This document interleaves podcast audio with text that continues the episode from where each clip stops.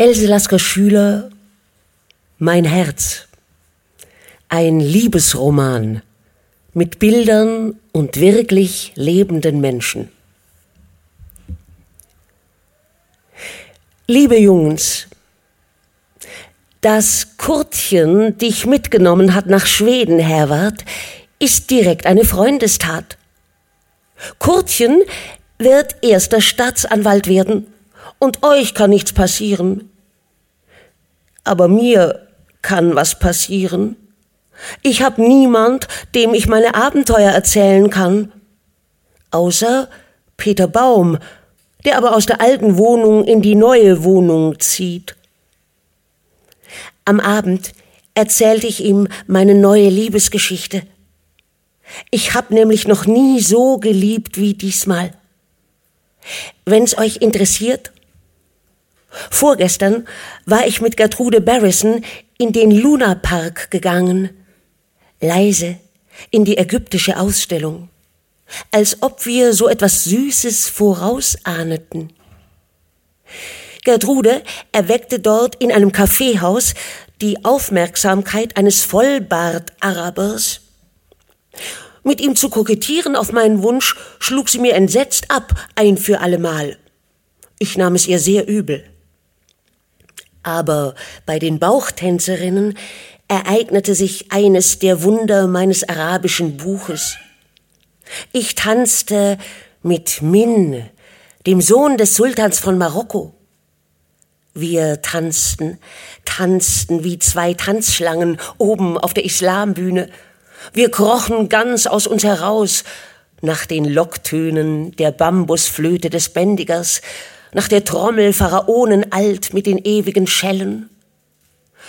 Und Gertrude tanzte auch, aber wie eine Muse, nicht muselhaft wie wir, Sie tanzte mit graziösen, schalkhaften Armen die Krakette. Ihre Finger wehten wie Fransen. Aber er und ich verirrten uns nach Tanger, stießen kriegerische Schreie aus, bis mich sein Mund küsste, so sanft, so inbrünstig. Und ich hätte mich geniert, mich zu sträuben, Seitdem liebe ich alle Menschen, die eine Nuance seiner Hautfarbe an sich tragen, an sein Goldbrokat erinnern. Ich liebe den Slawen, weil er ähnlich braune Haare hat wie Min. Ich liebe den Bischof, weil der Blutstein in seiner Krawatte von der Röte des Farbstoffs ist, mit der sich mein königlicher Muselmann die Nägel färbt. Ich kann gar nicht ohne zu brennen an seine Augen denken. Schmale, lässige Flüsse, schimmernde Iris, die sich in den Nil betten. Was soll ich anfangen? Die Verwaltung des Lunaparks hat mir verboten, wahrscheinlich hat sie Verdacht bekommen, den Park zu betreten. Ich brachte nämlich gestern Morgen meinem herrlichen Freund einen großen Diamanten mit. Deinen, Herwart. Bist du böse? wenn ich überhaupt jetzt Geld hätte. Und ich habe an den Luna Park einen energischen Brief geschrieben, dass ich diese mir angetane Beleidigung der Voss mitteilen würde, dass ich Else Lasker Schüler heiße und Gelegenheitsgedichte dem Kediven lieferte beim Empfang europäischer Kronprinzen. Was nützt mir's, dass sie mich wieder einlassen? Immer geht ein Detektiv hinter mir. Aber Min und ich treffen uns bei den Zulus. Die leben schwarz und wild am Kehricht der ägyptischen Ausstellung, wo kein Weißer hinkommt. Die ganze Geschichte hat mir der Impresario eingebrockt. Der behandelt die Muselleute wie Sklaven. Und ich werde ihn ermorden mit meinem Dolch, den ich mir erschwang im Lande Minz. Er ist der Jüngste, den der Händler nach Europa brachte. Er ist der Ben, Ben, Ben, Ben, Ben des jugendlichsten Vaters im ägyptischen Lunagarten. Er ist kein Sklave. Min ist ein Königssohn. Min ist ein Krieger. Min ist mein biblischer Spielgefährte. Er trägt ein hochmütiges Atlaskleid und er träumt nur von mir, weil er mich geküsst hat. Kurtchen, Freund Herbert, wärst du doch hier. Kein Mensch will mit mir nach Ägypten gehen. Gestern war eine Hochzeit dort angezeigt an allen Litfaßsäulen. Sollt er sich verheiratet haben? Denk mal, ich habe in den Mond gesehen auf der Weidendammer Brücke für 20 Pfennige. Ich habe aber nur sehr schattenhaft die Menschen durch das Fernrohr erkannt. Ein Mann hatte die Haare so wie du geschnitten, Herbert, oder vielmehr nicht abgeschnitten. Ob die Mondproleten auch immer rufen, lass dir das Haar schneiden. Und einen Herrn mit einer Aktenmappe habe ich ein Brot mit Roastbeef essen sehen. Der glich dir, Kurtchen. Und wahrhaftig, ein Kaffee gibt's auch auf dem Mond. Ich habe mich endgültig in den Slawen verliebt. Warum? Ich frage nur immer die Sterne. Ich liebe ihn ganz anders wie den Muselmann. Sein Kuss sitzt noch ein Goldopas-Schmetterling auf meiner Wange. Den Slawen aber möchte ich nur immer anschauen, wie ein Gemälde auf Altmeistergrund. Eine Feuerfarbe hat sein Gesicht. Ich verbrenne im Anschauen und muss immer wieder hin. Du brauchst aber gar keine Angst zu haben, Herbert. Er hat mir auf meinen Liebesbrief, Liebesbrief gar nicht geantwortet. Er reichte mir gestern Abend nicht einmal die Hand. Es verriet mir jemand im Vertrauen, er will sich mit dir nicht entzweien. Er ist Literat. Was sagst du zu solch einer Feigheit? Du hättest mir in seiner Lage wiedergeschrieben, nicht? Ihr braucht also noch lange nicht kommen. Vorgestern Nacht träumte ich sogar, ein Eisbär sei euch beiden Nordpolfahrern begegnet und hätte euch gefragt, ob ihr euch bei ihm fotografieren lassen wolltet. Was ich ein ausgesuchtes Unglück in der Liebe habe. Ihr auch? Habt ihr schon Ibsen gesehen? Und die Hedda Gabler? Ihr könnt lachen. Ich habe aber die ganze Nacht nicht geschlafen. Einmal war es kalt, einmal heiß, dann stürmte es Herbst und dazwischen glühte eure Mitternachtssonne. Als ob der September mir alles nachäffe. Ich weiß nämlich gar nicht genau, wen ich liebe. Den Slawen oder den Bischof? Oder sollt ich mich noch immer nicht von Min trennen können? Der Bischof ist seit gestern von mir zum Erzbischof ernannt worden. Aber der Slave wird wohlweislich bald seinen Abschied einreichen. Seine diplomatischen Experimente mit mir sind demokratisch. Ich bat ihn, meinen Liebesbrief mir wiederzugeben zum Donnerwetter. Ich hab doch zum Donnerwetter Ehre im Leib. Er hat ihn mir noch nicht zurückgesandt. Ob er mir ein paar Worte dazu schreiben wird? Aber was hilft das nur? Der Erzbischof spricht, wie ich träume. Ganz genau so. Auch versteht er unausgesprochen meine Wünsche zu erfüllen. Er wandelt mit mir durch schwermütige Wälder, über Rosenpfade. Oder wir suchen mitten in der Gespensterstunde rissige Straßen auf, die auf die Spree blicken, finster wie das Auge des Arbeiters. Und jeden Tag bekomme ich vom Bischof einen Brief. Es sind die schönsten Briefe, die ich je gelesen habe. Ich lese sie laut mit der Stimme des Slaven. Und wie geht's euch? Ihr seid wohl schon am Wendekreis des Schneehuhns angelangt? Erkälte dich nur ja nicht, Herbert. Vor allen Dingen bekomme keinen Schnupfen. Ich werde wahnsinnig vom Rauschen der Nase. Kommt ihr bald nach Hause?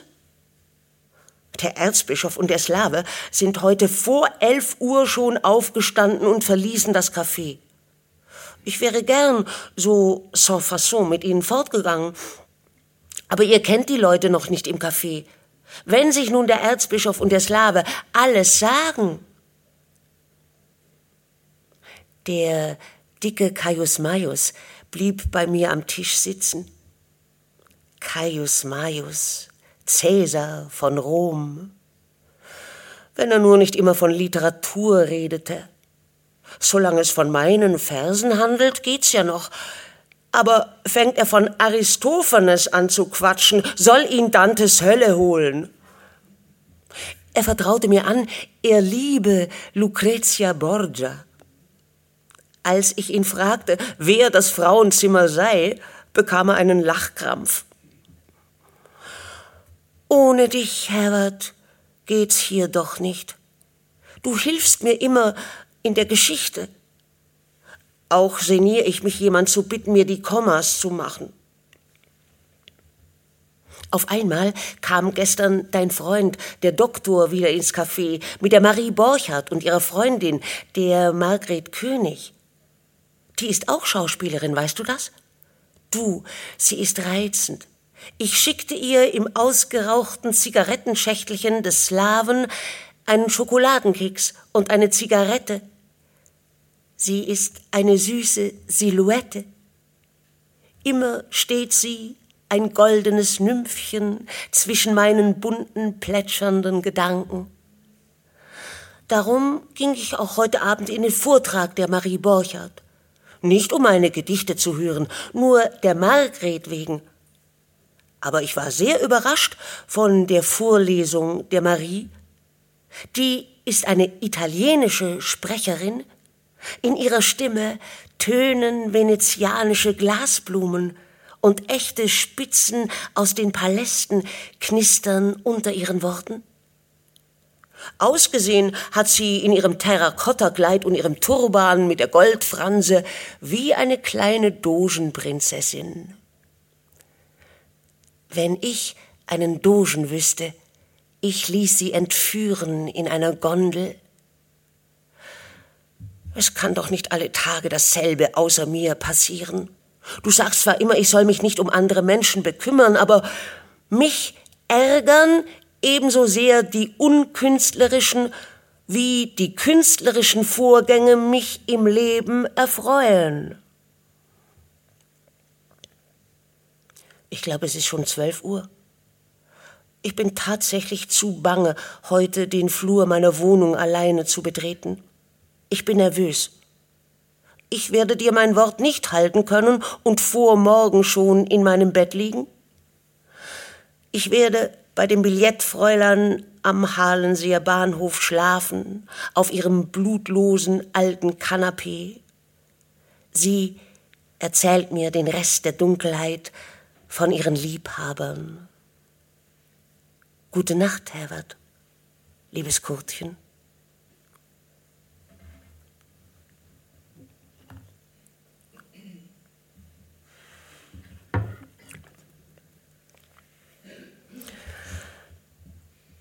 Ich bin nun zwei Abende nicht im Café gewesen. Ich fühle mich etwas unwohl am Herzen Dr. Döblin vom Urban kam mit seiner lieblichen Braut, um eine Diagnose zu stellen. Er meint, ich leide an der Schilddrüse. Aber in Wirklichkeit hatte ich Sehnsucht nach dem Kaffee. Er bestand aber darauf, mir die Schilddrüse zu entfernen, die aufs Herz indirekt drücke. Ein klein wenig Cretin könnte ich davon werden.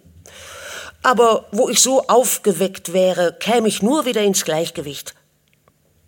Ich habe nämlich gebeichtet, dass ich mir außerdem das Leben meiner beiden Freunde wegen hätte nehmen wollen am Gashahn, der aber abgestellt worden sei. Der ganze Gasometer ist geholt worden. Ich konnte die Gasrechnung nicht bezahlen. Auch in der Milch kann ich mich nicht ersäufen. Bolle bringt keine mehr. Wie soll ich nun ohne zu erröten, wieder ins Café kommen.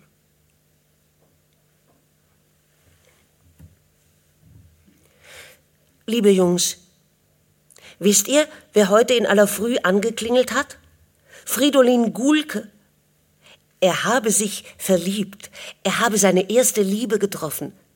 Damals sei sie dreizehn gewesen, vor drei Jahren. Und er zeche nicht mehr. Seine Flamme trüge einen Heiligenschein um den Kopf. Auch ins Café käme er nicht mehr. Ich sollt ihm dieselbe Askese versprechen.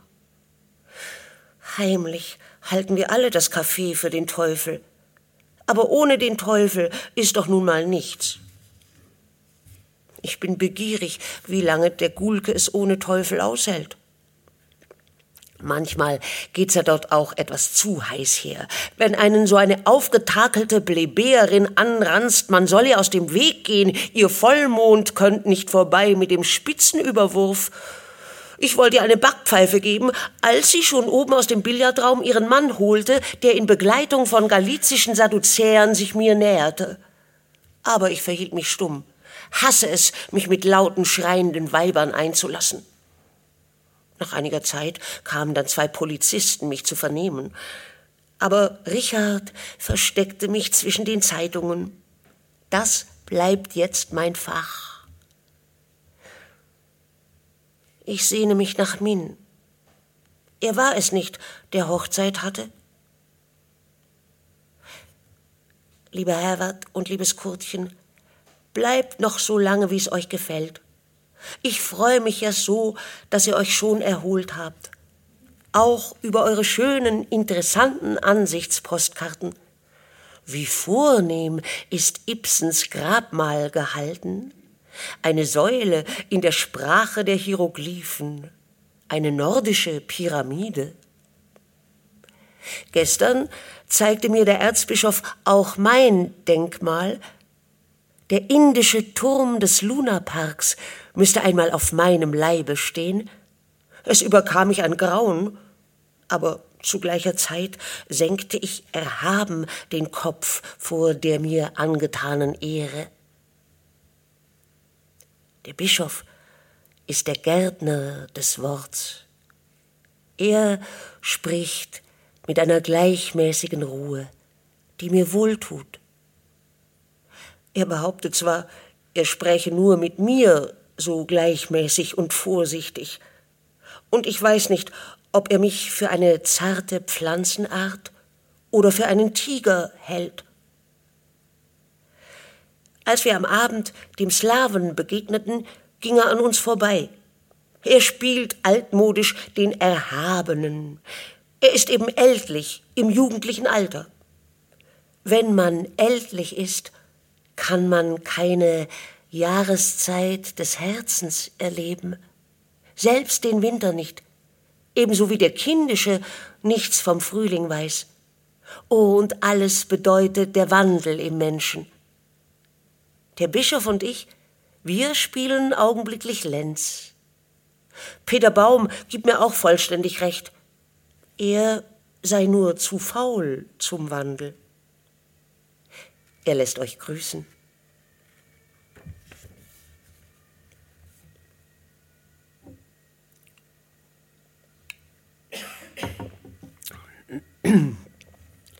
Lieber Cook und lieber Peary, ich muss euch ein Geheimnis anvertrauen.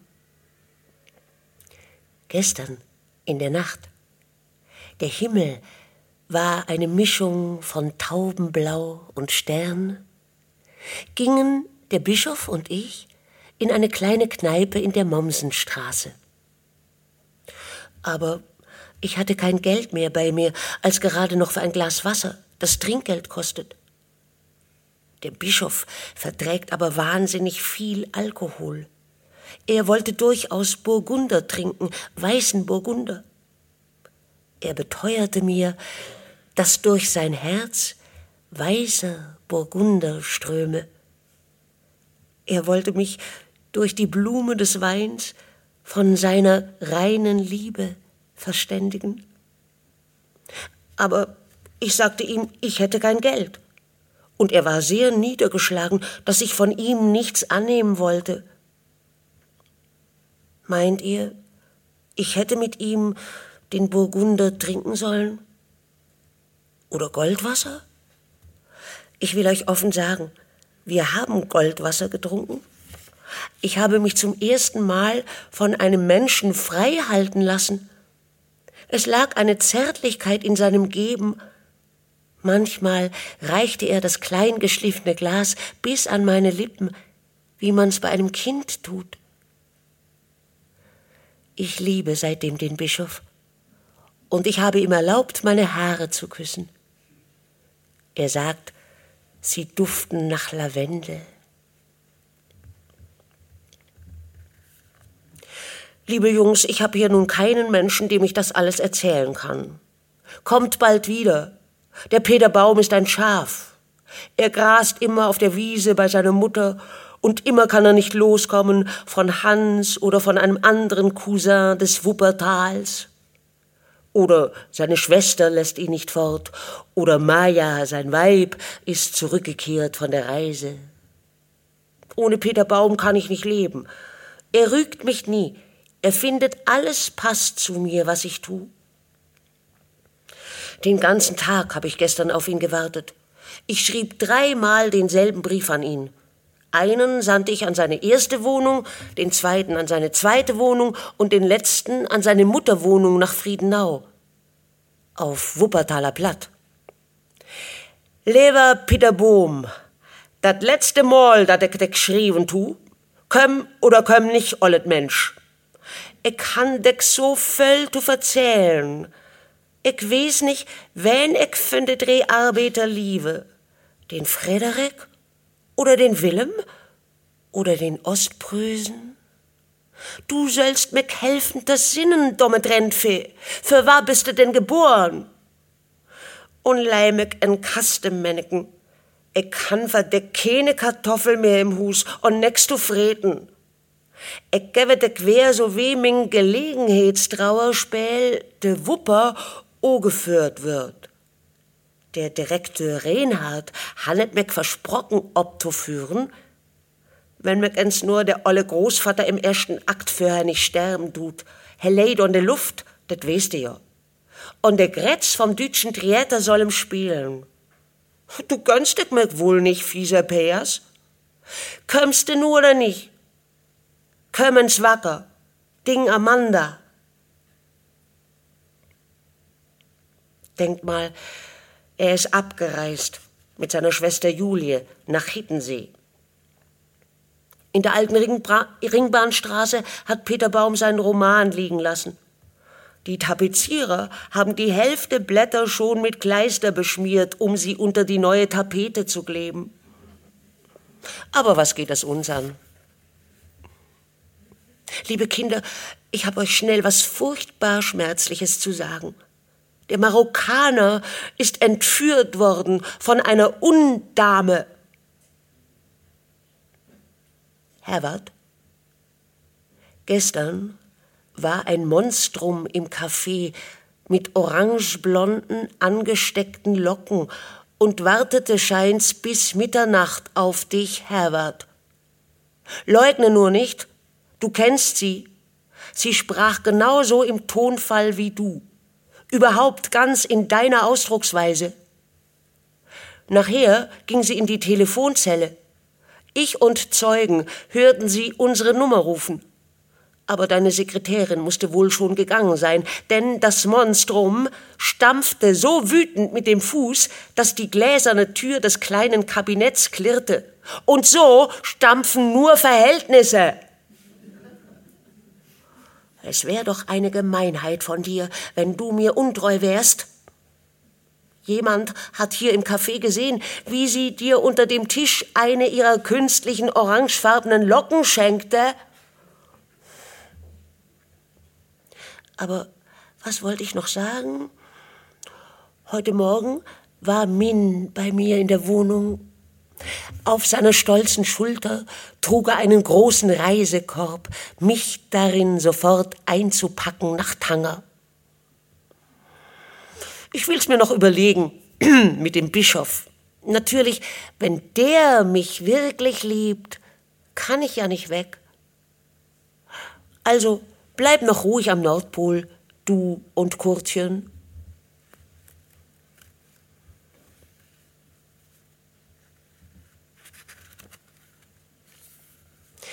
Liebe Jungs, Höchster ahnt was von meiner Schwärmerei zu Min.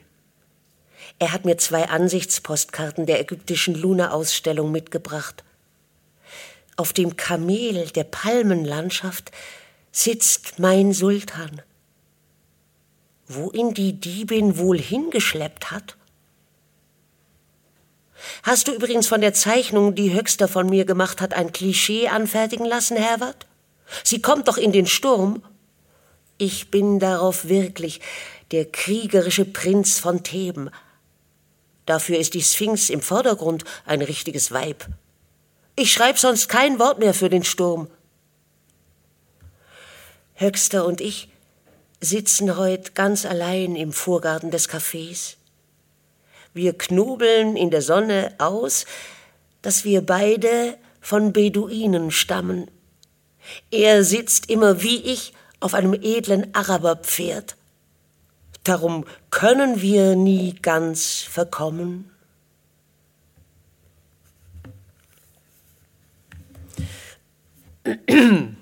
Lieber Herbert, edles Kurtchen, ich kann euch heute nur eine Postkarte schreiben. Der Bischof telefoniert eben, ob wir gleich etwas in Sibirien spazieren gehen wollen. Wir nennen nämlich die Gegend am Lützower Platz in Charlottenburg Sibirien. Wir haben überhaupt viel gleiche Empfindungen beim Anschauen der Welt. Auch sehen wir dieselben Tiere im Menschengesicht. Die Katzen liebt er, ich nicht. Ich werde ihn heute fragen, ob er die Katzen mehr liebe wie mich. Solche Fragen berühren ihn glücklich. Ich frage ihn vieles Verhängnisvolle auf Französisch, als wäre er mein Gouverneur. Es ist so aufatmend, wenn einem auf einmal alle die verantwortlichen Gedanken und eingenisteten Gefühle von der Schulter gleiten und man eine Marionette ist, am feinen Seidenfaden geleitet. Aber manchmal bin ich sein goldener Ball, den er liebevoll in Kinderhände wirft.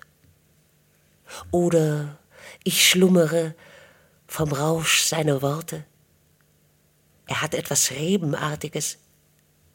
Ich lehne, seitdem ich ihn kenne, oft an schwarz angestrichenen Wänden der Häuser und werde süß. Wenn er nicht mit mir spielen würde, ich müsste verdorren in der Nüchternheit von Berlin. Unter Asphalt ist sogar hier die Erde begraben. Einen großen Baldachin wie des Wintergartens dumpfer Sternenhimmel wollen sie jetzt über die Hauptstadt bauen. Wo soll man dann hin? Blau sehen? Der Westen unserer Stadt ist mir am verhasstesten. Die Arbeitergegenden haben wenigstens etwas Kriegerisches. Kürzlich standen wir auf der Brücke, die zur Siemens-Fabrik führt, in der Nacht. Wir hätten uns fast geküsst. Aber ich entschwand seinen Lippen, ohne es zu wollen. Wir sind auch beide zu weiß. Wenn wir erröteten im Küssen, wäre wie Blut, vielleicht wie Mord. Ich muss euch das alles sagen. Liebet mich dafür. Liebe Jungs, als ich heute ins Café kam, saßen der Slave und der Bischof wo versteckt. Der Slave findet es scheint politischer in deiner Abwesenheit, Herwart, sich nicht mit mir zu befassen. Er spielt den Ehrenmann. Auf die Idee, dass er sich aus mir nichts macht, bin ich noch nicht gekommen. Aber ich hab ihn satt. Er ist auch gar nicht so schön, wie ich ihn zuerst sah. Er hat ein enges Minenspiel und er freut sich immer, wenn jemand Verlust der Fantasie erleidet, da er keine besitzt. Ich habe Min verloren, alle marokkanischen Träume und den tätowierten Halbmond an seinem vibrierenden Nasenflügel. Der Bischof sah mich von ferne weinen. Er küsste schon dreiundzwanzig Mal mitleidig seiner kleinen heiligen Katze den Kopf. Heute stellte ich dem Bischof eine Sängerin vor. weil sie der Talisman-Fotografie ähnlich sieht, die er in seinem Portefeuille trägt. Nun soll er in Wirklichkeit seinen Typus Angesicht von Angesicht sehen. Felicitas summt immer meine Melodien auf Berliner Jargon, die ich aus dem Morgenland weiß. Sie ist mein verwässerter Nil, abwechselnd mit einer Schüssel Tigriswasser, darin sie ihre Strümpfe wäscht. Aber sie trägt seidene Strümpfe. Mit Wohlgefallen bemerkte das der Erzbischof. Auch stellte er Vergleiche an zwischen mir und ihr. Das nehme ich ihm übel. Ich glaube, ich mag ihn nicht mehr leiden. Meine ganze Psyche ist eine Weile eingekracht. Eine feine, ganz goldene Stadt ist meine Seele. Lauter Wandelgänge von Palast zu Palast. Und ihre Landschaften übersteigen die Schönheiten aller Länder. Ich soll wieder erkrankt sein. Aber wo? Es ist kein Mosaik mehr da. Und mich behandelt man auf Backsteine. Ich gab dem Bischof lächelnd die Hand zum Abschied. Leben Sie wohl, Herr Erzbischof.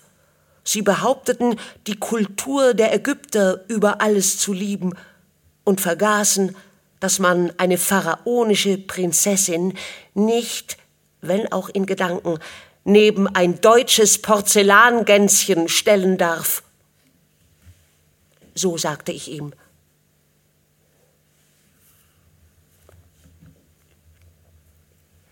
Herr Watt, heute gab's wieder Aufschnitt bei mir. Dabei esse ich so gern Ente und Mirabellen. Ich hatte geradezu Sehnsucht nach Kempinski trotz der gierigen Philister an den Nebentischen?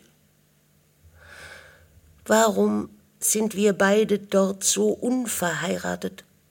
Bin weder in dem Lokal deine Verehrerin, noch deine Kameradin, noch deine Angetraute. Du bist dort mein Liebhaber, erster Liebhaber. Und ich fühlte wohl in den beiden Malen, wo wir dort aßen, dass auch in dir verborgen, wie in allen Männern, das Talent zum Beau vivant steckt. Aber ich auch nicht alleine die Dichterin und die Tino von Bagdad bin, nicht nur der Prinz von Theben, zu guter Letzt nicht nur als Yusuf der Ägypter existiert habe, sondern ich auch ein ganz kleines Mädchen sein kann, das zum ersten Mal von einem Herrn zu Kempinski zum Abendbrot mitgenommen wird und Geschmack an Kaviar und Ente mit Mirabellen findet, sich aber noch schüttelt, entsetzt vor der Schnecke in der geöffneten Muschel. Weißt du noch unsere Angst, dass jemand uns von Bekannten sehen würde? Unser Verhältnis? Ich trank aus deinem Glas Rotwein und du machtest mir Komplimente meiner schmalen Fußgelenke wegen. Du versprachst mir seidene Strümpfe zu kaufen und eine weiße Feder für meinen großen Strohhut. Du hast so emsig süß zu mir gesprochen. Namentlich, wie ich mich genierte, noch etwas von der Auswahl der Konfitüren zu wählen. Da wusste ich, dass du schon öfters mit kleinen Mädchen bei Kempinski soupiert hattest.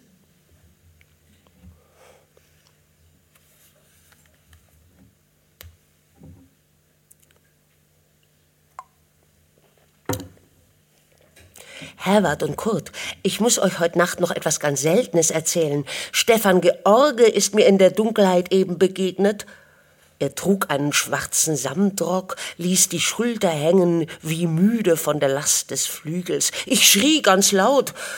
Ich bin einem Erzengel begegnet, wie er gemalt ist auf den Bildern Dürers. Liebe Nordpolforscher, ich hab das Kaffee satt. Aber damit will ich nicht behaupten, dass ich ihm Lebewohl für ewig sage.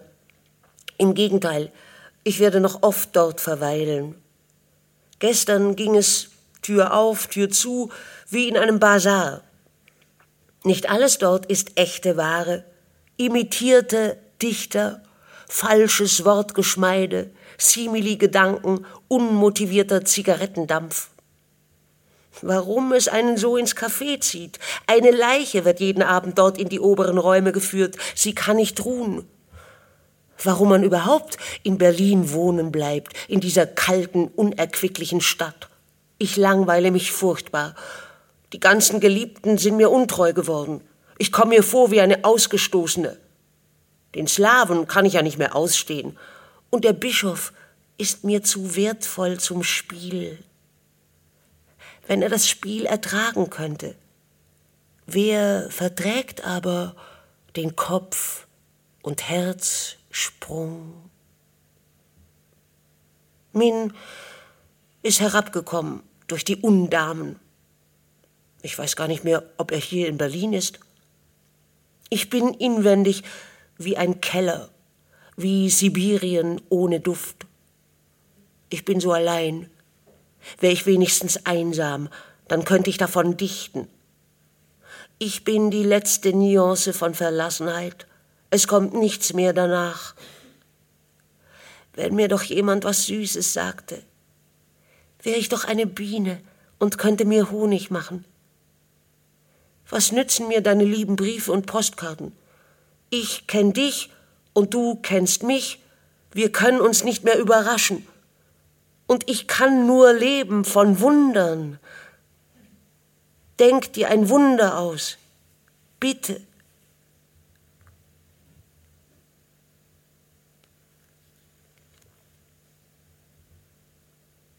Herbert, Kurtchen, Zeppelin kommt wieder über unserem Haus vorbei.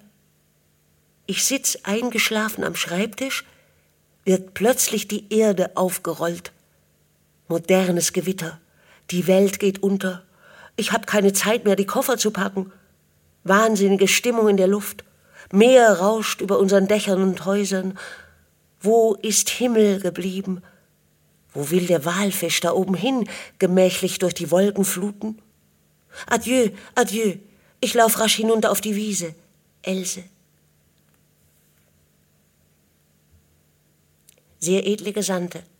Ich, die Dichterin von Arabien, Prinzessin Tino von Bagdad, Enkelin des Scheiks, ehemaliger Yusuf von Ägypten, Deuter der Ähren, Kornverweser und Liebling Pharaos, verleihe dem großen Essayisten Rudolf Kurz den Elefantenorden mit dem Smaragd und die schwarze Krokodilzähnenkette erster Klasse.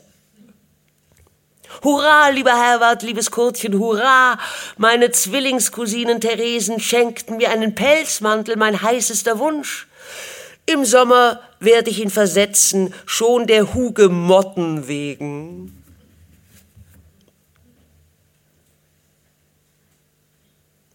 Lieber Herbert, ich habe diese Nacht wieder verbummelt geträumt.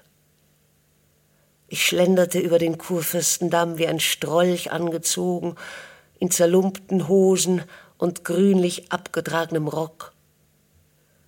Ich dachte nur stumpfe Dinge. Auch war ich angetrunken, aus Traurigkeit. Der Wind heulte meine rote Nase an. Du kennst doch so einen Zustand, gemildert, bei mir, wenn du verreist warst und wiederkamst und mich hier oben am Henriettenplatz trafst, als ob ich obdachlos sei. Diesmal kam mir im Traum Käthe Parsenow entgegen, die Venus von Siam. Sie sann nach irgendeinem Wort. Dann ergriff sie mich mit ihren Händen aus Elfenbein, aber mit der Energie eines Gendarms Tino.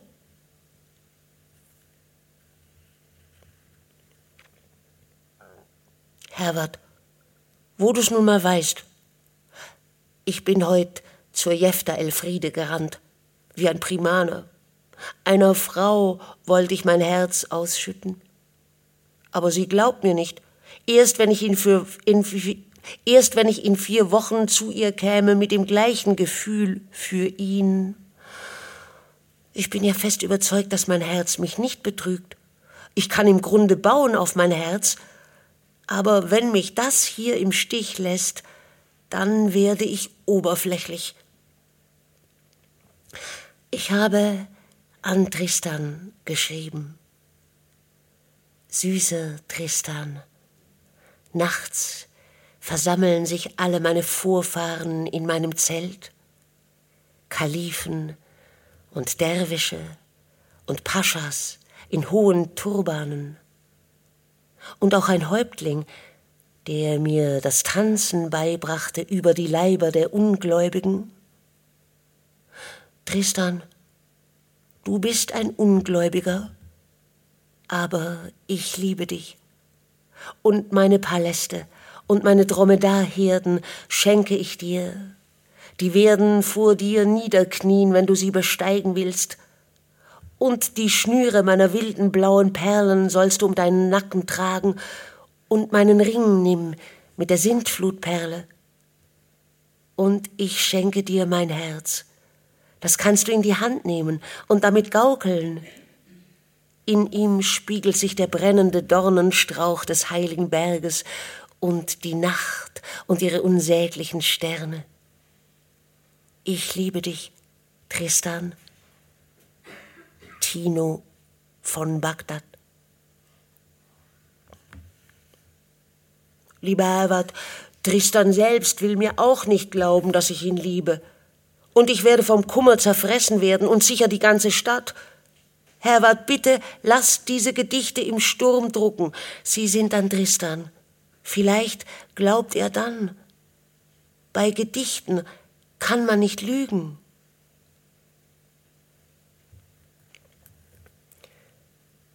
Wenn wir uns ansehen, blühen unsere Augen. Und wie wir staunen vor unseren Wundern, nicht? Und alles wird so süß.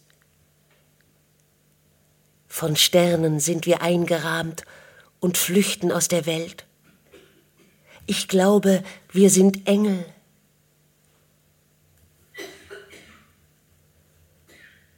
Auf deiner blauen Seele setzen sich die Sterne zur Nacht. Man muss leise mit dir sein, o du mein Tempel. Meine Gebete erschrecken dich, meine Perlen werden wach von meinem heiligen Tanz. Es ist nicht Tag und nicht Stern, ich kenne die Welt nicht mehr, nur dich. Alles ist Himmel.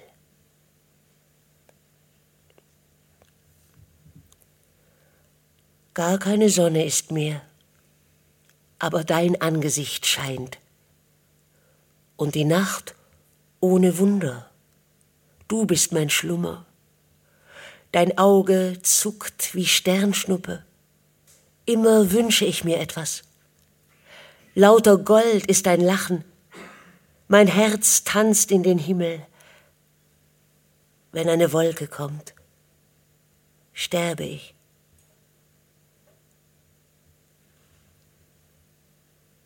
Ich kann nicht schlafen mehr. Immer schüttelst du Gold über mich. Und eine Glocke ist mein Ohr. Wem vertraust du dich? So hell wie du blühen die Sträucher im Himmel. Engel pflücken sich dein Lächeln und schenken es den Kindern. Die spielen Sonne damit. Ja,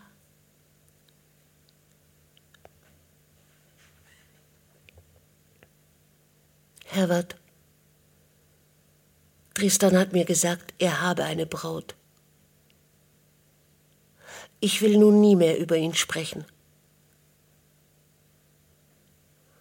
Ich gehe jetzt so oft allein in die Stadt, fahre mit all den Maulwürfen Untergrundbahn.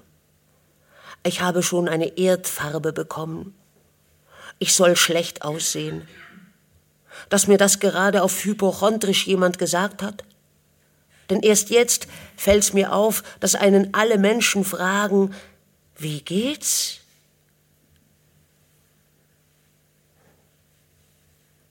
Was ist das Leben doch für ein eitler Wettbewerb gegen das Aufschweben zur Ewigkeit. Ich bin erregt. Ich hatte schon einige Male heute das Gefühl, ich muss sterben. Wenn ich auch im Bilde lebe, Bild bin, aber meine Eindunkelung dir gegenüber macht mir schon lange Schmerzen. Wir können uns beide kaum mehr sehen, Herbert. Alle die Leute, die uns wieder zusammenbringen wollen, sind nichts weiter als Ölschmierer oder Terpentinwäscher. Uns auffrischen wollen sie, über die echten Farben unechte, gezwungene schmieren. Fälschung, verkitschte Auferstehung. Man sollte lieber die Menschen, über die die Nacht kam, einbalsamieren. Es klopft heute schon einige Male an meiner Tür. Es geschieht etwas Schreckliches in der Welt, lauter Fälschung. Dafür geben die Leute ihr Geld aus. Das sag ich dir. Ich wollte, ich besäße eine Brücke. Es müsste mir jeder Zoll bezahlen, Brückenzoll. Da ich doch tot bin, habe ich mir wenigstens vorgenommen, reich zu werden.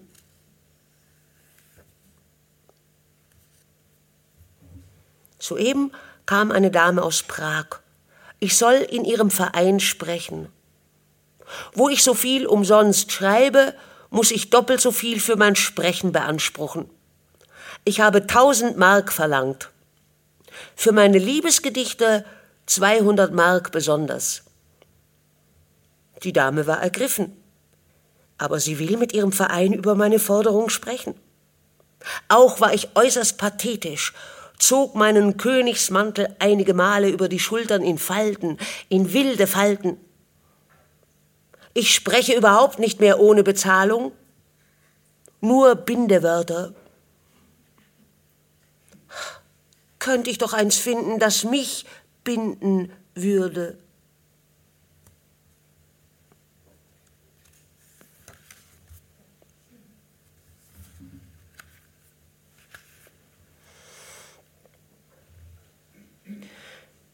Ich gehe jetzt seltener ins Café. Ich kann's nun auswendig. Es ist ja nicht allzu schwer zu lernen. Ich plaudere wieder so vor mich hin, wie verblühen. Ich bin verweht und vergangen. Aus meinem Gebein kann man keinen Tempel mehr bauen. Kaum erinnerte ich mich noch an mich, wenn mir nicht alle Winde ins Gesicht pfiffen. O du Welt, du Irrgarten, ich mag nicht mehr deinen Duft, er nährt falsche Träume groß. Du entpuppte, grauenvolle Weltsagerin, ich habe dir die Maske vom Gesicht gerissen. Was soll ich noch hier unten, daran kein Stern hängt? Ich bin nun ganz auf meine Seele angewiesen und habe mit Zagen meine Küste betreten so viel Wildnis. Ich werde selbst von mir aufgefressen werden. Ich feiere blutige Götzenfeste, trage böse Tiermasken und tanze mit Menschenknochen, mit euren Schenkeln.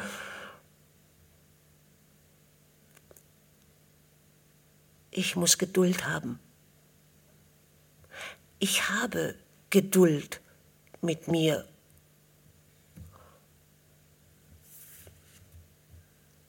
Kurtchen, steht Gefängnis auf Schweinehund oder Geldstrafe?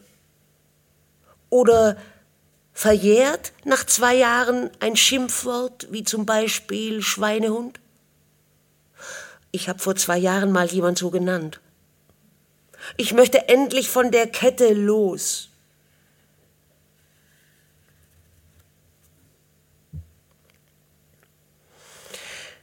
Liebe beide, als ich heute Morgen aufstand, kroch eine kleine Sonne auf meinen Fuß und spielte mit ihm wie eine bunte Eidechse Ringel, Rangel. Ich bin sehr glücklich heute. Mein Zimmer ist süß. Die Luft, die durchs Fenster dringt, schmeckt süß. Und mein Schrank enthält lauter süße Feierkleider.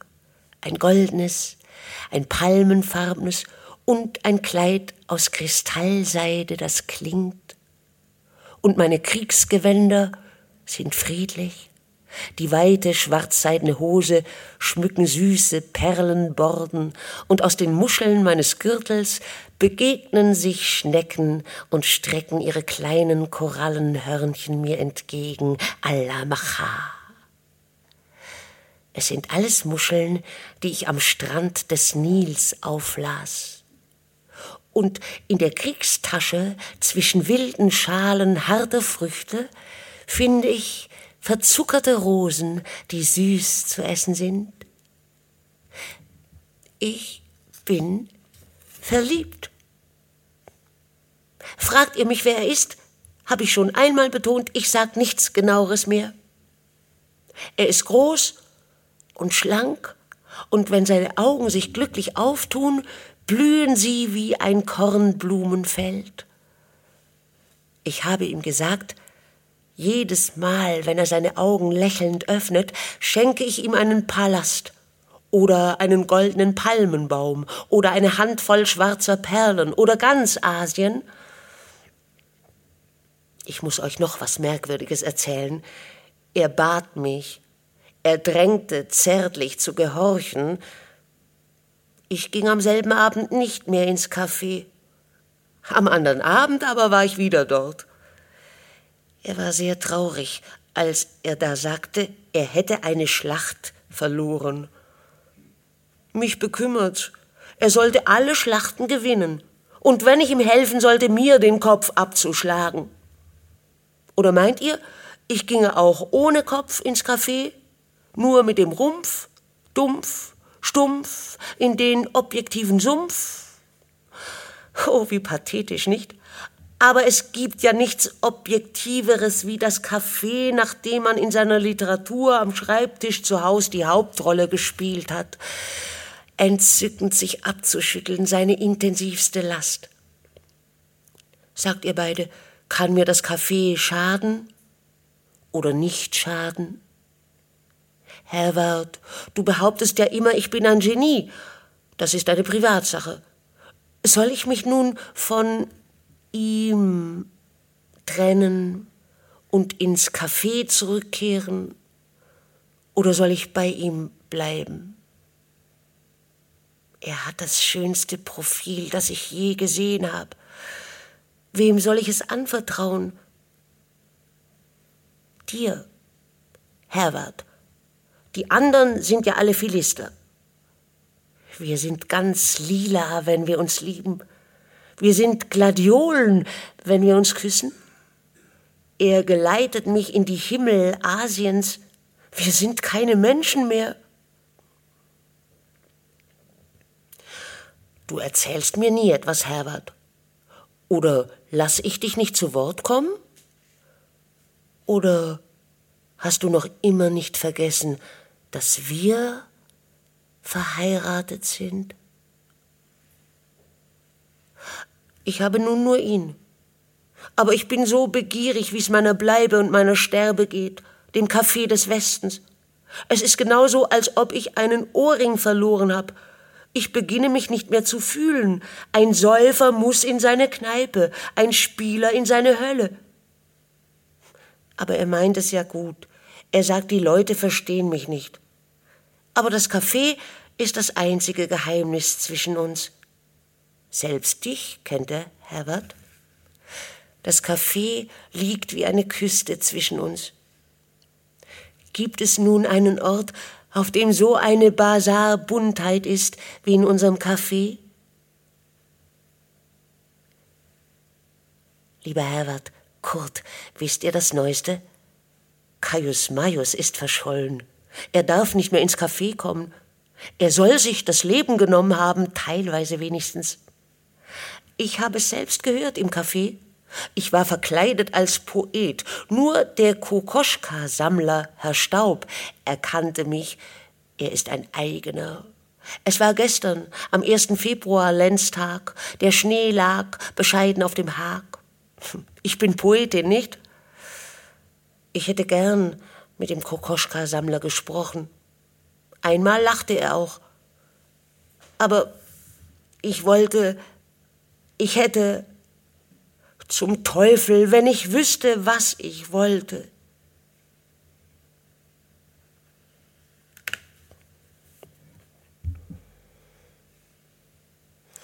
Ich habe bald nichts mehr zu sagen, Herbert und Kurt.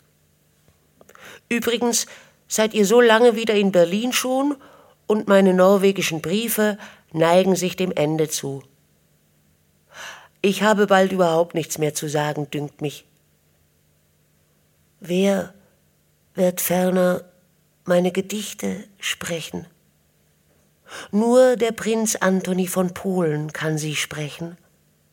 Seine Mondscheinstimme ist durchsichtig, und alle Gesichte, die horchen, werden sich in meinen Gedichten spiegeln.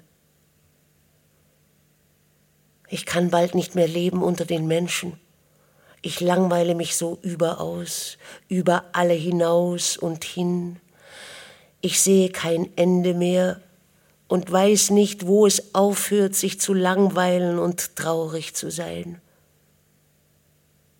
Er, der Prinz, spricht meine Gedichte, dass sie über alle Wege scheinen, immer allen Gestalten, die da wandeln, ins Blaue oder ins Ungewisse voraus.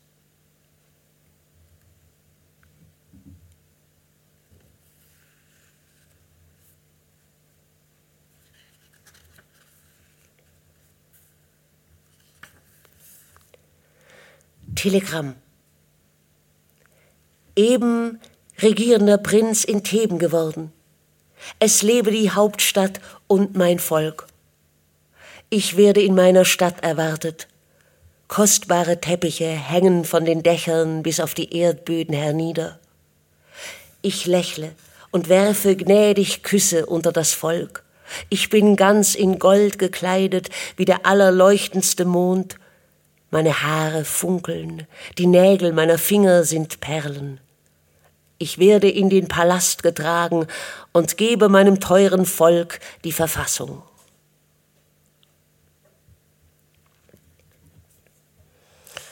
Ich hoffe, dich haben meine Briefe nicht gelangweilt. Oder hat Kurtchen oft gegähnt? Lies noch einmal meinen Brief, Herbert, der mit den Worten endet Ich bin das Leben. Wie stolz. Nun bin ich wie ein durchsichtiges Meer ohne Boden. Ich hab keinen Halt mehr. Du hättest nie wanken dürfen, Herbert. Was helfen mir nun deine bereitwilligen Hände, und die vielen anderen Finger, die mich bang umgittern, durch die meine Seele grenzenlos fließt. Bald ist alles zu Tode überschwemmt, alles ist in mir verschwommen, alle meine Gedanken und Empfindungen. Ich habe mir nie ein System gemacht, wie's kluge Frauen tun nie eine Weltanschauung mir irgendwo befestigt, wie es noch klügere Männer tun. Nicht eine Arche habe ich mir gezimmert. Ich bin ungebunden. Überall liegt ein Wort von mir. Von überall kam ein Wort von mir. Ich empfing und kehrte ein. So war ich ja immer der regierende Prinz von Theben. Wie alt bin ich, Herbert? Tausend und vierzehn. Ein Spießbürger wird nie tausend und vierzehn, aber manchmal hundert und vierzehn, wenn er es gut meint. Herbert, warst du mir treu? Ich möchte aus Geschmacksgründen in deinem Interesse, dass du mir treu warst. Nach mir durftest du dich nicht richten. Ich habe den Menschen nie anders empfunden wie einen Rahmen, in den ich mich stellte. Manchmal, ehrlich gesagt, verlor ich mich in ihm. Zwei waren aus Gold, Herbert, an dem einen blieb mein Herz hangen. Herrlich ist es, verliebt zu sein, so rauschend, so überwältigend, so unzurechnungsfähig, immer taumelt das Herz. Wie bürgerlich ist gegen die Verliebtheit die Liebe. Oder jemand müsste mich geliebt haben. Hast du mich geliebt, Herbert? Wer hat mich geliebt. Ich würde mich im selben Augenblick zu seinen Füßen niederwerfen wie vor einen Fels, wie vor einen kostbaren Altar. Ich, der Prinz von Theben. Ich würde den Liebenden mit mir tragen in den Tod, wie die ägyptischen Königsmenschen ihre Kostbarkeit, ihren goldenen Krug mit sich ins Gewölbe nahmen. Ich flüchte in das Dickicht, Herbert. Ich habe immer das Haus gehasst, selbst den Palast. Wer auch nur ein Gemach sein Eigentum nennt, besitzt eine Häuslichkeit. Ich hasse die Häuslichkeit. Ich hasse drum auch die letzte Enge, den Sarg. Ich gehe in den tiefsten Wald, Herbert. Was ich tu, das ist wohlgetan. Ich zweifle nie an mir. Kann man ein gläubigeres Wort aussprechen, ohne ein Lächeln hervorzurufen? Oder hüpft wo ein Heuschreck? Ich lege mich unter die großen Bäume und strecke mich mit ihren Wurzeln, die sich immer umhalten, wie knorbliche Schlangen. Ich höre nicht mehr das Schellengeläute in meinen Ohren. Jeder Herzschlag war ein Tanz. Ich kann nicht mehr tanzen, Herbert. Ich weine. Schnee fällt auf meine weinenden Augen. Grüße Theben, meine Stadt. Vergiss, wie ich, nicht den Propheten Sankt Peter Hille. Er schrieb voraus, mir brach die Welt in Splitter. Ich richte mich noch einmal auf, stoße meine wilden Dolche alle in die Erde, eine Kriegsehrung zu meinem Haupte, hier und nicht weiter. Ende.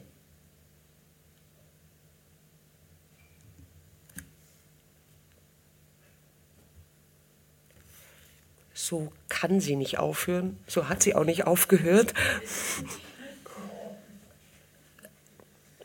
Es gibt noch einen Zusatzbrief, der wohl etwas später nach der Norwegenreise der beiden Männer entstanden ist.